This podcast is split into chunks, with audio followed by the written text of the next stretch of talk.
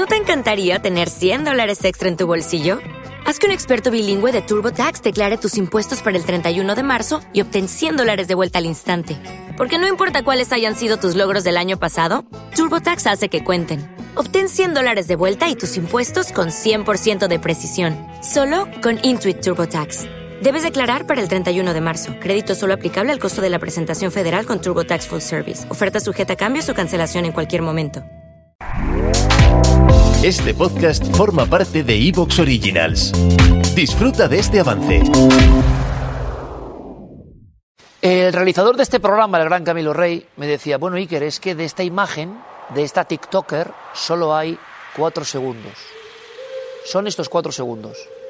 Y les aseguro que son los cuatro segundos, y quizá por eso, que más carne de gallina me han puesto en los últimos meses. Porque sabemos, intuimos que casi por accidente, aguas canadienses, eso que ven ahí, eso que perciben ahí yendo hacia el abismo, es el Titán, el sumergible del que todos hablan. Ustedes nos dieron una audiencia extraordinaria la semana pasada porque todo el mundo estaba pendiente de lo que iba a ocurrir. Ahora tenemos más datos, les prometimos seguir investigando y cumplimos. Pero esta filmación es como una especie de reflejo y espejo al mismo tiempo de la vida actual. Una TikToker no sabe lo que está ocurriendo, no puede saberlo, no puede intuirlo y capta el momento. Diríamos es una filmación de último instante, Carmen. ¿Qué sabemos? Bueno, sabemos que esta joven se llama Abby Jackson. Ella no está allí con Ocean Gates, como se dijo al principio, sino que estaba para filmar. Trabaja para otra compañía, trabaja eh, de fotógrafa y filmando estrellas de mar, imágenes preciosas del mar, ¿no? Y estaba para grabar unas ballenas. Es cierto que la informan de que ese titán, ese submarino o sumergible, eh, iba a bajar para ver los restos del Titanic y pone viendo un submarino bajar hacia el Titanic. Esa filmación que dura apenas cuatro segundos, enseguida empieza a hacerse viral cuando pues desaparece por desgracia el sumergible y es entonces cuando ella decide borrarlo de sus redes sociales, pero claro, ya estaba pululando por todas las redes. Hay muchas historias que vienen ahora, atención. Yo diría de corazonada. ¿Se acuerdan del Titanic, no? ¿Se acuerdan del, de la madre de todas las historias de la mar? que ahora suma en maldición, entre comillas, este incidente a su larga cronología. ¿Se acuerdan de la gente que rompió el billete en el último momento? ¿Se acuerdan? Bueno, pues todo eso ha vuelto a pasar. Y alguien puede decir, claro, es el impacto, las redes sociales. No, es que los testigos, las personas que tenían de verdad el viaje, por ejemplo, uno de los youtubers, luego lo comentaremos, el youtuber quizá más famoso del planeta, MrBeast, iba en ese viaje. Una madre que deja paso en su pasaje al hijo y unas cosas que no se van a poder creer y que son reales. Vienen a continuación. Pero evidentemente ustedes nos preguntarán, ¿qué pasa con los restos? Y para analizar los restos, porque seguramente es el más prestigioso analista de siniestros marítimos, naufragios, es su vida, nuestro querido Fernando García Chegoyo, una vez más. Bienvenido. Gracias, Iker Carmen. Buenas noches. ¿Te parece que veamos las imágenes y que tú nos cuentes lo que tú ves y te escuchamos? Perfecto. Venga. Camilo, vamos con ello se nos informa de la captura, de alguna manera, la recogida de los restos. A todos nos llama la atención, Fernando, que está más... esta imagen es fundamental. Esta de aquí. Esos son los motores del submarino y se ven un montón de cables. Son perfectamente visibles un mazo de cables. si la teoría que dicen los científicos, de la cual vamos a hablar ahora, es que se produjo a bordo del sumergible una temperatura de 4.000 grados centígrados, ¿por qué no se han quemado esos cables? Eso, esas piezas blancas que estamos viendo, eso es la carcasa exterior del submarino. Eso, para que nos enteremos, es plástico. Eso es plástico, fibra de vidrio. Eh, Fernando, ¿cuál es la teoría oficial más plausible? ¿4.000 grados, una implosión que provocó eso? Claro, dicen, dicen los científicos, mm, diversos científicos, que cuando se produce una implosión, eh, el oxígeno que existe dentro de la cámara donde se produce la implosión eh, como hay muchos gases y como hay carbono y una serie de cosas, eh, se provoca una, una, una, especie de incendio, una elevación brutal de la temperatura que llega hasta 4.000 grados. Y lo que se está diciendo machaconamente en medios de comunicación y en prensa es que los cadáveres se convirtieron en ceniza y que todo y, y se carbonizaron. Entonces digo yo, bueno, si se convirtieron en ceniza, ¿qué hacen esos cables ahí? ¿4.000 grados y están ahí los cables?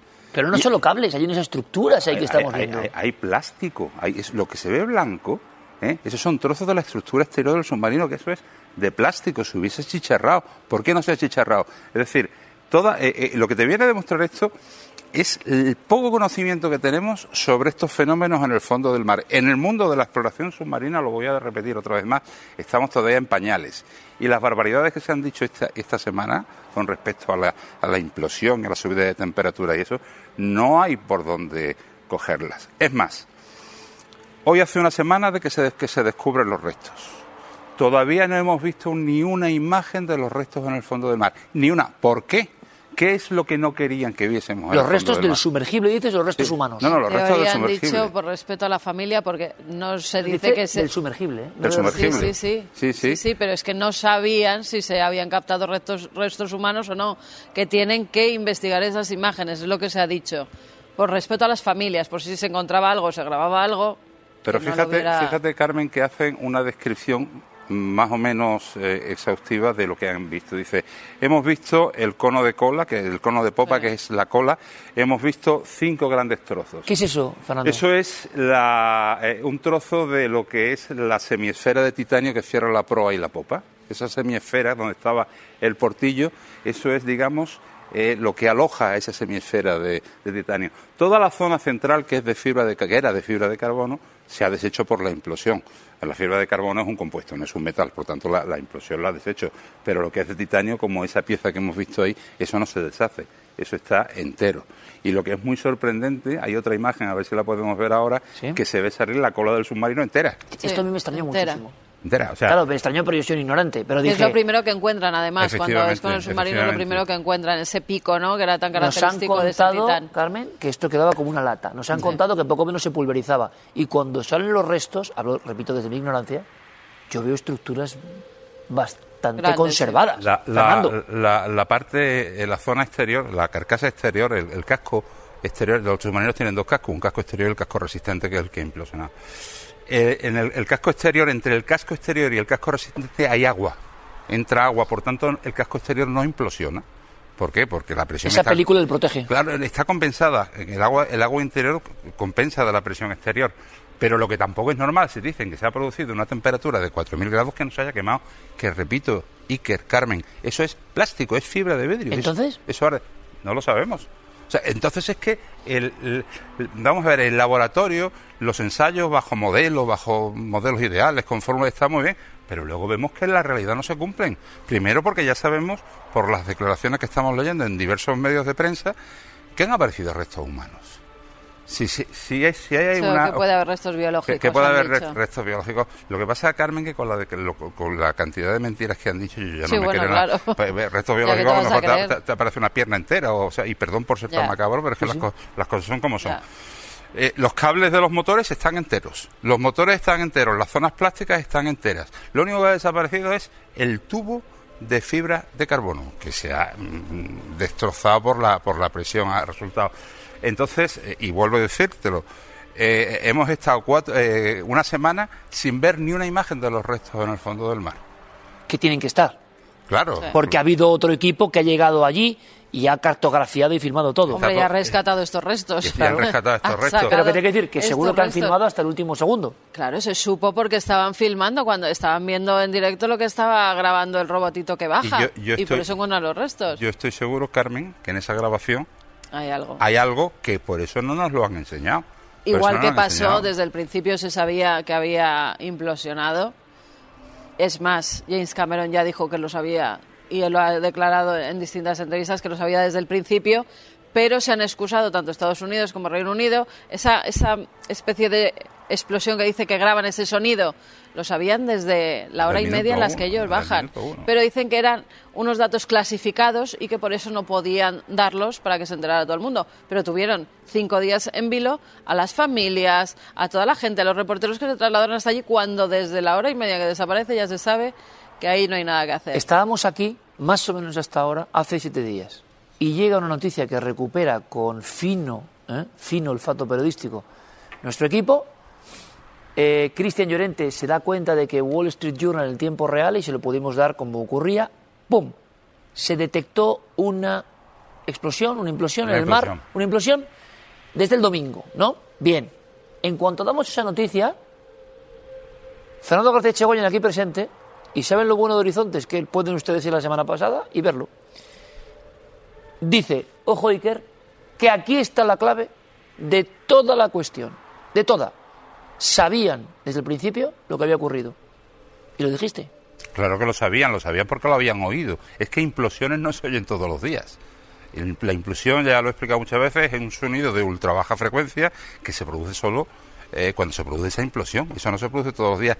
Si a ti te desaparece un, un sumergible eh, y oyes una implosión, oye, blanco y en botella es leche. Es decir, ¿a qué viene organizar ese circo de búsqueda? Eh, hacer creer a todo el mundo que eh, Podía haber vida. podía haber vida, que yo pensaba, digo, digo, eh, eh, est- esta gente no sabe lo que está diciendo. Si, si, si de verdad están vivos, más les valdría estar muertos, porque lo- el sufrimiento que te podrían estar padeciendo dentro del submarino es enorme. Y además, una cosa que a mí me llamaba mucho la atención es que quienes ten- llevaban la voz cantante eran los norteamericanos, el US Coast Guard, la- la- los guardacostas. Digo, pero si es un barco canadiense. Entonces, ¿Por qué ese interés de los norteamericanos siendo un barco de bandera canadiense y siendo, son aguas internacionales, pero son aguas de influencia canadiense? Y de, de hecho había, eh, la Marina canadiense también los estaba buscando. Y aquí los únicos que hablaban eran los norteamericanos. ¿Qué pasa?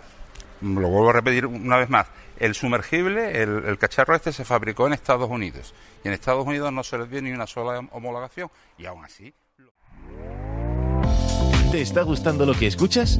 Este podcast forma parte de Evox Originals y puedes escucharlo completo y gratis desde la aplicación de Evox. Instálala desde tu store y suscríbete a él para no perderte ningún episodio. ¿No te encantaría tener 100 dólares extra en tu bolsillo? Haz que un experto bilingüe de TurboTax declare tus impuestos para el 31 de marzo y obtén 100 dólares de vuelta al instante. Porque no importa cuáles hayan sido tus logros del año pasado, TurboTax hace que cuenten. Obtén 100 dólares de vuelta y tus impuestos con 100% de precisión, solo con Intuit TurboTax. Debes declarar para el 31 de marzo. Crédito solo aplicable al costo de la presentación federal con TurboTax Full Service. Oferta sujeta a cambios o cancelación en cualquier momento.